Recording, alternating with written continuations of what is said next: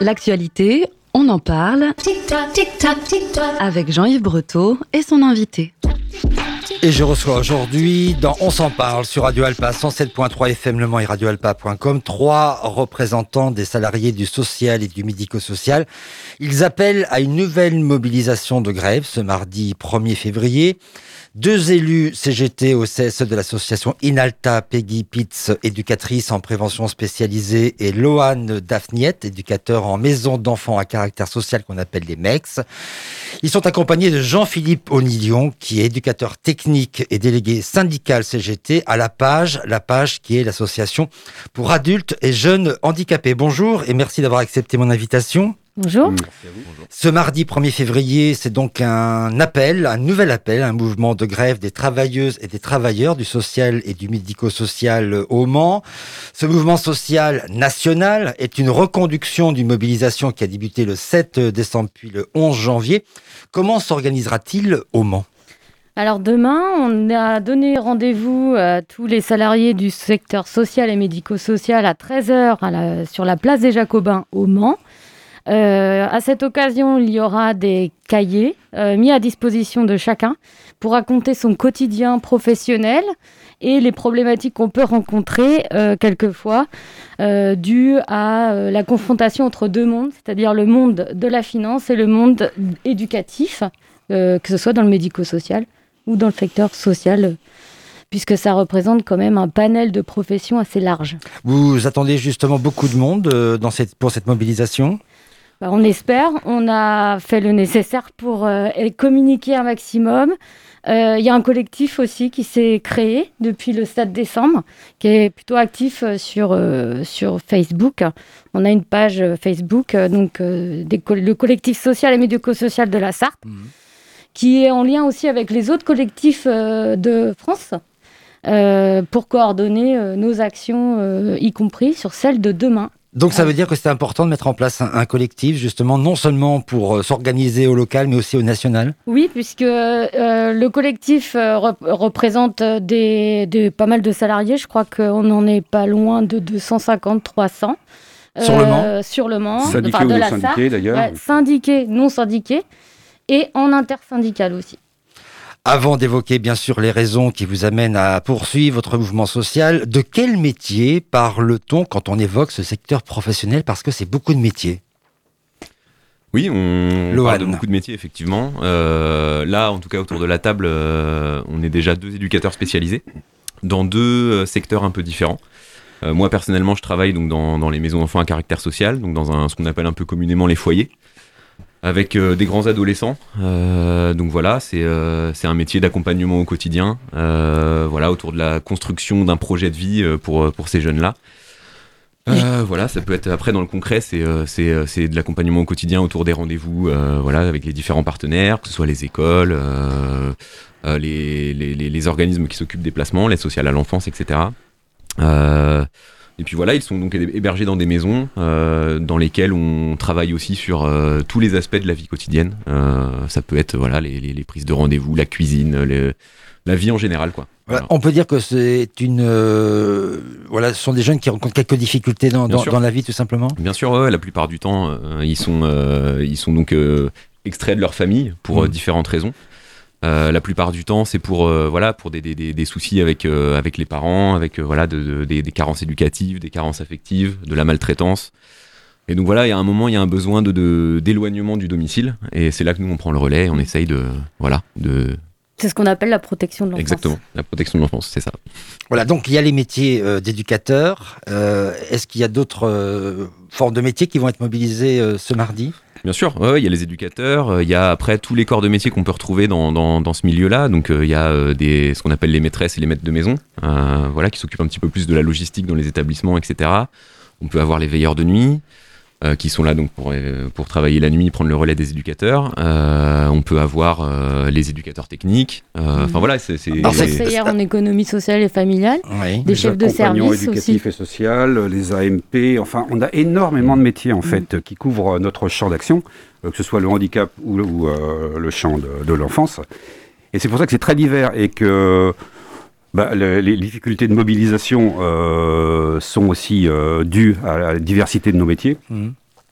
et notamment à des métiers qui, tout le monde a, a entendu parler du Ségur de la santé, certains métiers dans le secteur ont été revalorisés, et d'autres de façon incompréhensible euh, ne l'ont pas été. on, va, on, va, en reparler. Euh, cela crée, crée c'est pour ça, de grosses difficultés dans notre secteur actuellement. Voilà, on va en reparler dans, dans, dans, quelques instants, mais il faut bien qu'on comprenne votre champ euh, d'intervention. Voilà, il y a eu une situation sanitaire qui est toujours présente. On a observé les conséquences de cette situation sanitaire, notamment sur le plan psychologique, où des, des, femmes, des hommes, des jeunes, des adultes ont, ont mal vécu cette période. Est-ce que cette situation euh, qui a eu un impact psychologique sur certaines personnes. Vous le ressentez vous aussi par rapport euh, aux personnes dont vous avez la responsabilité Alors, euh, nous, équipe de prévention spécialisée, on est une des équipes d'éducateurs de, rue, c'est ce qu'on appelle. on, a, on a remarqué des conséquences assez, assez importantes sur les publics qu'on accompagne, notamment sur le plan de la scolarité. On a euh, beaucoup de jeunes euh, qui sont en voie de déscolarisation, voire de déscolarisation totale, puisque euh, durant le confinement, ils n'avaient pas les conditions adaptées pour un soutien scolaire et aussi dans des conditions très précaires, c'est-à-dire que le confinement s'est passé dans des petits appartements avec beaucoup de promiscuité souvent avec euh, déjà des parents en difficulté à gérer le quotidien. Et là, c'était exacerbé, ce qui fait que c'est des jeunes qui ont été euh, beaucoup, beaucoup, beaucoup délaissés, on va dire, euh, y compris aussi par le, corps enseignant qui n'a pas pu intervenir en, direction de ces jeunes-là, du fait de, manque de moyens, d'outils informatiques, mais aussi de savoir l'utiliser. Euh, et puis après, toute la stimulation qu'on peut avoir euh, dans une famille euh, qui n'était pas forcément là. donc on est, on est vraiment amené là, nous en tout cas, éduc de rue, à accompagner des jeunes qui sont en réelle difficulté avec la scolarité. Alors, accompagner des jeunes euh, qui sont en réelle difficulté, euh, donc un, travail de jeunes que vous rencontrez euh, dans la rue.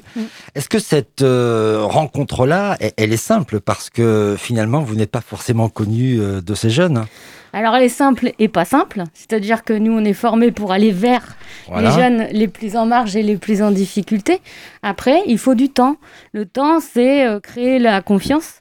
Euh, le lien de confiance qui est nécessaire pour qu'on accompagne réellement les, jeunes, puisque pour les mineurs, il y a forcément un lien à avoir avec les, parents. Mmh. Euh, et pour pouvoir entrer en contact avec les parents, il faut quand même que le jeune soit suffisamment en confiance avec nous pour, euh, pour interpeller les parents et voir où on peut se situer en soutien alors, Lohan, euh, vous intervenez donc auprès de ces jeunes. Il faut gagner euh, leur confiance, mais il faut aussi gagner euh, celle des parents, parce que les parents peuvent pouvoir penser Mais vous êtes qui de quoi vous vous occupez? Bien sûr. Nous, la différence avec les éducs de rue, c'est que on n'a pas. Enfin, la rencontre se fait automatiquement à partir du placement, étant donné qu'ils nous sont confiés dans un établissement. Donc, de fait, on vit avec eux au quotidien. Donc on n'a pas cet enjeu-là autour de la création de la relation. Par contre, il faut quand même réussir à l'alimenter. Et effectivement, ça passe par la relation de confiance. Euh, donc euh, c'est comme, euh, comme pour la prévention, c'est quelque chose qui prend du temps effectivement. Et sur le travail avec les familles, on se rend compte qu'effectivement c'est un point qui est, qui est assez, assez central et qui nous met assez en difficulté, il faut l'avouer. Euh, c'est pour ça que récemment dans notre association, par exemple, il y a eu un service qui a été, euh, qui a été créé uniquement pour le, la relation avec les familles, justement, parce qu'on se rend compte que les éducateurs du quotidien, on peut pas, on peut pas avoir toutes les missions mmh. et, euh, et, être en capacité de toutes les assurer de, de, de la meilleure des manières. Mmh. Est-ce que votre travail est de fait utile, je dirais, à la société, parce qu'il y a un mot qui revient beaucoup. nous sommes dans une période électorale qui est la question de l'insécurité. On va peut-être parler plus d'incivilité. Est-ce que justement vous êtes des régulateurs de ces jeunes un peu désœuvrés qui euh, pourraient euh, être sujets à interpeller sur leur comportement dans un quartier, dans une cité par exemple? Euh, tout est compliqué à, établir. Sans vouloir stigmatiser, on est d'accord. Hein, mais... Ça, c'est la difficulté qu'on rencontre, c'est-à-dire que le travail qu'on fournit, il ne peut pas être chiffré. Ne peut mm. pas être euh, quantifié. Alors, alors, comment il est évalué ce travail? Alors, euh, il est évalué tous les ans puisqu'on fait des bilans de nos interventions. Euh, donc, on indique les actions collectives et les actions individuelles, les accompagnements individuels qu'on a fournis chaque année. La diversité, puisqu'on fait vraiment, euh, il faut être très très très polyvalent, alors que dans les, dans les structures euh, de type foyer, euh, j'imagine aussi beaucoup avec les, le, public handicapé. Mmh. mais quand on est éducateur de rue, il faut savoir innover perpétuellement, savoir doser. Euh, puisque euh, si on va trop loin, on, perd, on perd le lien. et euh, là où on peut quantifier les choses, c'est sur le maintien du lien qu'on arrive à garder avec, avec nos publics. Hmm. En gros, ce qui est compliqué, c'est de quantifier le nombre de jeunes que vous auriez accompagnés pour qu'ils se sentent tout simplement mieux. Ah, si, on peut le quantifier. Ça, on le, tous les ans, nous, en tout cas au service de prévention spécialisé, euh, on a des indicateurs de suivi mmh. qui sont euh, après euh, analysés. On fait des commentaires de, de, nos indicateurs. Ça, on peut le, on peut le quantifier en nombre de qualitatif, C'est peut-être le qualitatif qui est plus compliqué. Mais par contre, le, la temporalité de la création du lien, ça, on peut pas le quantifier. On peut pas le. C'est très très futile. Enfin, comment on dit, c'est abstrait. Mmh. Luan Daphnet oui, du coup, euh, je rebondis sur, enfin, nous, au niveau de la réussir à quantifier, en tout cas, la, prise en charge qu'on a auprès des jeunes, euh, on, réfléchit plus sur les sorties en fait des établissements. Nous, on essaye d'avoir un regard là-dessus. Euh, parce qu'il y, a quelques années, c'était avant la situation sanitaire, mais un chiffre était souvent donné dans le, dans le milieu, c'était les 40% de jeunes en rue issus de la protection de l'enfance. Mmh. Euh, ça, c'est un chiffre dont on a beaucoup parlé et, euh, voilà, qui est, qui est, réel. Hein. Effectivement, il y a, y a une, une, réelle euh, comment dire, difficulté sur la fin des parcours, sur la fin des placements. D'ailleurs, je sais que le gouvernement en a parlé de ça hein, pour essayer de, de, de, monter en qualité au niveau du suivi des jeunes majeurs. Mais effectivement, nous, en tout cas, on se, on se base un petit peu là-dessus pour euh, réussir à voir si effectivement le passage que les jeunes ont fait chez nous, parce qu'ils sont de passage, mmh. euh, l'idée c'est pas de les accompagner. Donc ça veut dire qu'il y, y, a de l'hébergement. Bien sûr, oui, oui. Mmh. oui. Moi je travaille on dans. On l'avait pas encore dit. Ouais, ouais, ouais. Moi je, moi je travaille dans les foyers, donc c'est de l'hébergement. Mmh. Voilà. Et, il y a effectivement quand il y a hébergement, il y a. Qui, qui font que votre intervention s'arrête. Absolument. Malheureusement. Euh, le, champ, le champ handicap est un petit peu différent. D'accord. À partir de quand votre intervention s'arrête? À partir de quel âge? Euh, Alors, donc, bah, la majorité, avec après possibilité d'être sous contrat jeune majeur, ce qu'on mmh. appelle avec, directement avec le conseil départemental, en fait, avec l'aide sociale à l'enfance. Et là, c'est euh, renouvelable jusqu'aux 21 ans des jeunes. Donc après 21 ans, par contre, il n'y a, plus de, a plus de suivi protection de l'enfance. Euh, ce qui pose question aussi d'ailleurs avec les évolutions sociologiques autour de l'âge et l'adolescence, etc. Quoi. Mmh. Ça peut s'arrêter aussi sur décision du juge des enfants qui prononce une main levée du placement. Mmh. Est-ce qu'on peut dire que vous faites un métier euh, de paix sociale? Un métier de? Paix sociale. Ah, J'avais pas entendu ça. de paix sociale. P-A-I-X pour être. Euh, euh, on essaye. En tout cas, ouais. effectivement, on est là pour, pour s'occuper et prendre en charge des jeunes qui sont abîmés. Il voilà, mmh, mmh, mmh. faut, le dire clairement. Et, euh, et, à leur proposer en et quelquefois même et quelquefois même perdu hein, oui bien sûr. Ah, oui oui. Et, euh, et, on est là pour essayer de leur proposer effectivement des alternatives de vie qui peuvent leur permettre de construire un parcours euh, davantage euh, voilà ancré dans la société dans des attentes de la société reprendre confiance en eux reprendre confiance en eux évidemment ouais trouver souvent c'est très pratico-pratique hein, mais c'est trouver un job mmh. trouver un logement voilà la vie quoi bien sûr c'est aussi surtout et surtout travailler sur l'image mmh. l'image d'eux-mêmes l'image de leur famille, euh, de leurs parents, puisque en général, c'est des jeunes qui sont vraiment en marge. Euh, sont issus de familles qui eux-mêmes ont eu, euh, ont eu des, des, parcours chaotiques et eux-mêmes ont eu une image très dégradée de leurs capacités, de leurs ressources. Mmh. Jean-Philippe Onillon Oui, on, parle souvent de, de, la confiance en soi. Nous, dans le champ du handicap, c'est ça. Il faut, il faut surtout se persuader que chacun est capable d'évoluer, d'avoir un projet et par contre, notre travail, ça consiste à porter ces projets mmh. et à mettre en place tous les éléments qui ont favorisé l'émergence de leurs projets. Voilà, on vient de parler de vos métiers hein, pour savoir euh, de quoi on parle précisément quand on parle de ces métiers du social et du médico-social. Qu'est-ce qui explique votre mouvement social euh, de l'ensemble de ces professions ce mardi 1er février? Il y a de nombreux éléments euh, mmh. qui se sont en fait qui se sont coagulés puisque nous, on est dans un champ conventionnel, euh, il y a plusieurs conventions dans notre secteur, 51, 66 mhm. qui sont bien connues. C'est les, conventions de l'animation collective. De l'animation? Pas du tout, c'est de, les conventions collectives du médico-social. D'accord. Et du social. Mhm. Donc en fait, c'est très divers et on est confronté depuis de nombreuses années, c'est des conventions qui datent donc 40-50 ans. de nombreux métiers nouveaux sont apparus, qui mhm. ne sont pas identifiés dans ces conventions-là. les grilles salariales sont totalement obsolètes. Nos employeurs le reconnaissent. D'ailleurs, on vient d'avoir une, une étude la CGT n'y est pour rien. C'est une étude qui a été conduite euh, par nos, les syndicats employeurs, un Exen, FEAB, sont pas les nommer. Grosso modo, c'est 600, 600 000 salariés quand même. Donc c'est du monde. Mmh. Euh, je rappelle qu'en France, il y a quand même 10 millions de personnes en situation de handicap. Alors, vous, venez de nous dire, euh, Jean-Philippe euh, Onillon, que même en quelque sorte, vos employeurs reconnaissent la situation.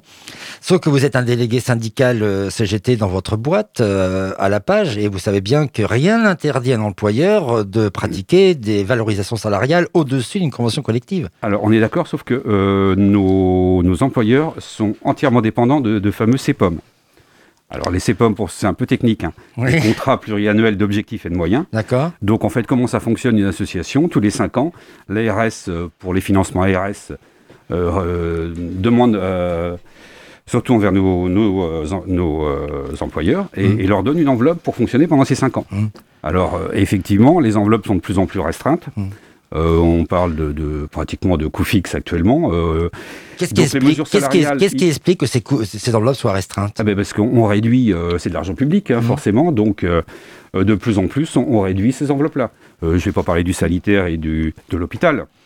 C'est des gens qu'on fréquente souvent au sein de l'USD. J'allais vous poser la question s'il y avait un lien entre l'hôpital public et vos métiers et vos structures. Alors le lien, il est très direct puisqu'en général, on suit grosso modo l'évolution des pratiques dans l'hôpital. Je pourrais citer par exemple, la fameuse T2A à l'hôpital, tarification à l'acte, bien mmh. connue, et on connaît bien les dégâts que ça provoquait à l'hôpital. Actuellement, dans notre secteur, on nous propose de, alors ça s'appelle le Séraphin PH, une forme de, alors ça dit pas son nom, c'est pas de la tarification à l'axe, mais quelque part, euh, c'est censé quand même cibler tous les actes euh, éducatifs. pour ensuite, ben, forcément, faire des bilans et faire, faire des bilans chiffrés. Mmh. Et on en revient au départ, pour avoir des budgets euh, qui soient dédiés à nos associations euh, le plus juste possible. Alors on peut considérer que le plus juste possible, c'était c'est tout à fait louable. Mm. Mais euh, nous, on repart des problèmes conventionnels, de conventions complètement obsolètes, ça n'avance pas. Les négociations sont engagées depuis au moins 5 ans. On a fait le bilan, c'est très simple. 25% en moyenne de perte de pouvoir d'achat depuis le blocage de l'évolution du point, parce qu'il faut savoir aussi qu'on suit l'évolution du point indiciaire de la fonction publique. C'est rémunéré combien un éducateur spécialisé, par exemple, par mois quand on, a, euh, quand on débute dans la carrière? Alors, dans la, avec la Convention 66, un éducateur euh, tout fraîchement diplômé qui euh, débute dans le milieu associatif débute à 1300 euros en net. En net. Voilà. Quand on a 10, 20 ans de carrière, puisque vous savez, on est en train de faire des comparaisons avec les enseignants euh, mhm. actuellement. Bah, je pense qu'on est à peu, avec 10, 20 ans de carrière, on doit être euh, à l'équivalent des, des, enseignants. Je pense 20 euh, ans, on doit être à 1800. Hmm.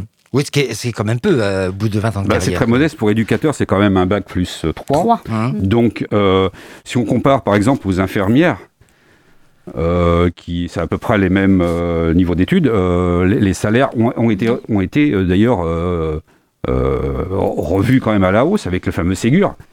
Sauf que dans notre champ conventionnel, le Ségur, certains salariés en ont bénéficié, donc on se retrouve avec des collègues de travail qui ont fait des années d'études moins longues qu'un éducateur, avec des salaires qui sont, qui sont pratiquement identiques actuellement. Hmm.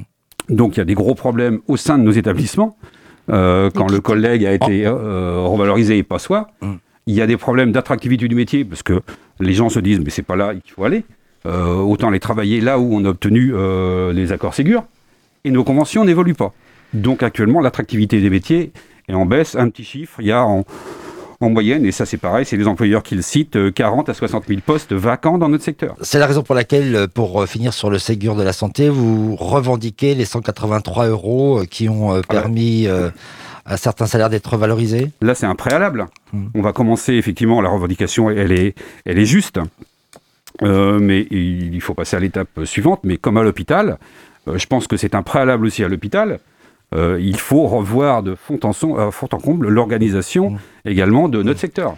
Est-ce que plus globalement, parce que je vois que le temps euh, avance et on a beaucoup de choses mmh. encore à voir ensemble, il y a effectivement, on va le dire, une, une demande de revalorisation salariale, mais surtout une demande de reconnaissance euh, de, de, vos métiers qui justifierait justement cette revalorisation salariale. C'est ça, c'est là-dessus là où je voulais intervenir. Au-delà de, des 183 euros du Ségur, c'est... Euh, oui, parce qu'on va pas bien loin avec 183 bah, euros quand on est mal payé par mois. Hein. reconsidération de, de nos métiers qui, qui, qui est demandée. Euh, comme tout à l'heure, quand vous demandiez euh, à quoi on est confronté? Alors, euh, dans le médico-social, les institutions sont confrontées euh, au CEPOM, là, euh, comme Jean-Philippe le disait. Pour notre part, en fait, souvent, par exemple, où travaille l'OAN en structure, il y a des prix de journée. Le prix de journée, il est fixé lors des négociations budgétaires avec le conseil départemental pour ce qui a trait de, de, la protection de, de l'enfance. en fait, nos métiers, où on parle de projets pour l'enfant, de temps, de lien de confiance, euh, est confronté à un langage plutôt de marchandisation. Et au-delà de ça, c'est euh, des appels à projets, donc une mise en concurrence des associations sur des dispositifs qui sont euh, ou à créer ou remis sur, sur la table, comme dans le Mail Noir, ça, ça a été fait où du coup, il y a des appels à projets organisés par les conseils départementaux. Euh, c'est une mise en concurrence des associations. des, appels, à projets, c'est des appels d'offres. Oui, pour être concret, voilà, il y a donc une demande, par exemple, du département qui effectivement a pour première compétence les solidarités. Mhm. Il y a un appel euh, par rapport à cette demande du département à, auxquelles les associations compétentes doivent répondre. et c'est là où se fait le choix de qui je choisis entre euh, telle ou telle association. C'est ça que vous êtes en train de me dire c'est ça, vous avez tout compris. Et malheureusement, on parle souvent de moins 10 ans, puisqu'on on voit des associations qui sont en concurrence entre elles. Euh, je crois que même Inalta est obligé de modifier euh, son nom sur des problématiques d'appel à projet. Mmh. donc, c'est de la concurrence pure et dure, alors qu'on devrait parler de solidarité. Euh, nos associations euh, commencent à comprendre un petit peu le piège dans lequel on les a entraînés. Mmh. Donc euh, j'espère qu'ils se parlent, j'espère qu'ils sont conscients de ces problèmes-là. Mais pour l'instant, ben, ça continue. La CGT qui avait mis en une alerte. Hein, la CGT, ça fait 15 ans qu'on a, qu'on a, dit que les appels à projets allaient délétères dans notre secteur. Alors, pour exemple, en Sarthe, il y a une grosse association qui s'appelle l'ADAPI, qui mmh. représente mmh. quand même, je crois, plus de 1000 salariés. Euh, qui depuis un an est, en mouvement social contre une remise à plat euh, de, comment, des, accords d'entreprise, enfin des accords de l'association, qui correspondent à une attaque euh, programmée, là, incessamment sous peu, des, des conventions collectives. Donc on a les salariés de l'ADAPI qui sont en, qui sont en, mouvement, mmh. qui ont des revendications depuis un an, euh, sans être réellement entendus, puisque, euh, a priori, euh, la direction et le conseil d'administration va plus dans le sens d'une marchandisation de, de devenir très concurrentiel, quitte à rogner sur les acquis de, des salariés, des acquis qui sont là depuis des années. Mmh. Oui, donc là, pour juste relayer concernant la paye, c'est quand même la première fois dans notre secteur où euh, je pense que c'est le conseil d'administration ou le directeur général, a demandé au préfet des réquisitions lors de la dernière grève. C'est très tout à fait euh, exceptionnel dans notre secteur, c'est tout à fait inédit. Donc, euh, Donc ça veut dire que peut-être s'il y a des réquisitions, c'est que le secteur manque de salariés, que le, métier n'est pas assez valorisé et pas assez rémunéré. Voilà, mm. c'est ça le, bilan, je dirais presque la mm. synthèse du, problème. Les, les salaires qui ne sont pas revalorisés, euh, l'inconsidération de nos savoir-faire et de notre euh, technicité mmh, euh, rendent la, profession peu attractive. Et certaines associations, là, en sont à faire appel à du bénévolat. On en est là aussi en Sarthe. Ce qui devient un peu grave là pour ah le bah, coup. là, c'est gravissime. Parce que les bénévoles, voilà, sont des gens généreux qui ont, mmh. veulent donner du temps, mais il y a quand même une méthodologie, une technicité, une approche qui est ce qui fait le métier. Voilà. Bien sûr, ça nécessite un petit peu de formation, hein, évidemment. Et, euh, et, oui, ce qu'on ce déplore, c'est aussi le, le, le, manque de, de, perspective, en fait, d'avenir pour les jeunes professionnels. Euh, ça, on s'en rend compte. Euh, et là, je pense qu'il faut aussi interpeller les centres de formation. donc la formation dans le social, donc pour les moniteurs éducateurs, éducateurs spécialisés, a été réformée il n'y a pas longtemps et peut maintenant passer par parcoursup. donc ça peut devenir un choix par défaut pour certains jeunes étudiants. Euh, alors qu'avant c'était plutôt une formation professionnalisante euh, qui était effectivement moins valorisée au niveau du bac plus parce que c'était euh, éducateur spécialisé c'était 3 ans d'études mais c'était bac plus 2 avant cette réforme là maintenant c'est bac plus 3 mais on voit bien qu'effectivement il y a une perte de sens aussi dans les perspectives et dans l'idée le, qu'on se fait aussi de ce métier là et de comment on s'y projette mm. sur du long terme. Voilà et des métiers surtout utiles par rapport à la situation de la société. Très rapidement qu'est-ce que vous attendez de ce mouvement de grève de ce mardi 1er février? Alors, ce qu'on attend, c'est du monde déjà.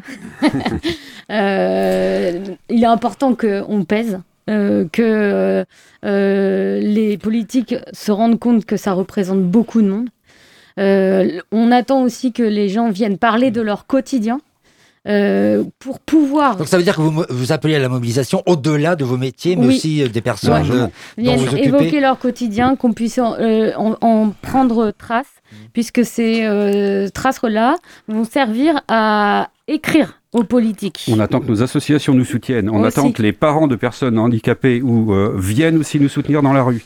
Euh, pourquoi il faut qu'ils viennent? Parce que ça peut avoir une incidence mais, sur... Mais bien sûr, si, si, on n'a pas leur soutien, euh, quelque part, notre action en tant que professionnel, on sait bien qu'il y a l'usure, on est rendu à la troisième grève, ça commence à s'essouffler, à s'étioler. Les gens étant, étant, ayant des faibles salaires, mmh. une journée de grève, ça pèse énormément dans un budget. Donc on a besoin aussi de relais euh, auprès de la population. Donc 13h demain, place des Jacobins. Euh, professionnels du médico-social et du social, non professionnels du médico-social et social. Mmh. Euh, venez nombreux. On va rajouter qu'on rencontre aussi euh, l'ARS euh, à 17h demain après-midi pour parler de tous ces problèmes-là. On a déjà rencontré énormément de, de politiques. On a besoin aussi de, soutien. Ah, parce qu'il y a des députés de la Sarthe qui se sont occupés hein, de, Tout à fait, on a des relais. On a plutôt de gauche, hein, on tient à le préciser. alors il y a le conseil départemental de la Sarthe qui a mm. fait un vœu à destination du gouvernement. Hein. C'est vrai, mm. c'était la mm. dernière séance. Oui, oui. de même que la mairie, la ville du Mans, je crois aussi. Voilà, donc à, la mobilisation euh, demain, euh, on verra si votre cause euh, sera entendue, mais c'est vrai que vos métiers participent au bien-être hein, de la société. On parle beaucoup en ce moment d'une société socialement fracturée. Eh bien, ces métiers-là participent à ce que ça aille un petit peu mieux. Merci Peggy Pitts et Lohan Daphniette. On rappelle que vous êtes deux élus CGT au CSE de l'association Inalta pour d'être venus nous parler de vos métiers d'éducation en prévention spécialisée notamment. Merci Jean-Philippe euh, Onilion, vous êtes éducateur technique, vous êtes délégué syndical euh, CGT à La Page. Merci à vous de nous avoir suivis. On se retrouve demain pour un prochain rendez-vous. Je recevrai la LSR 72 des retraités. Merci.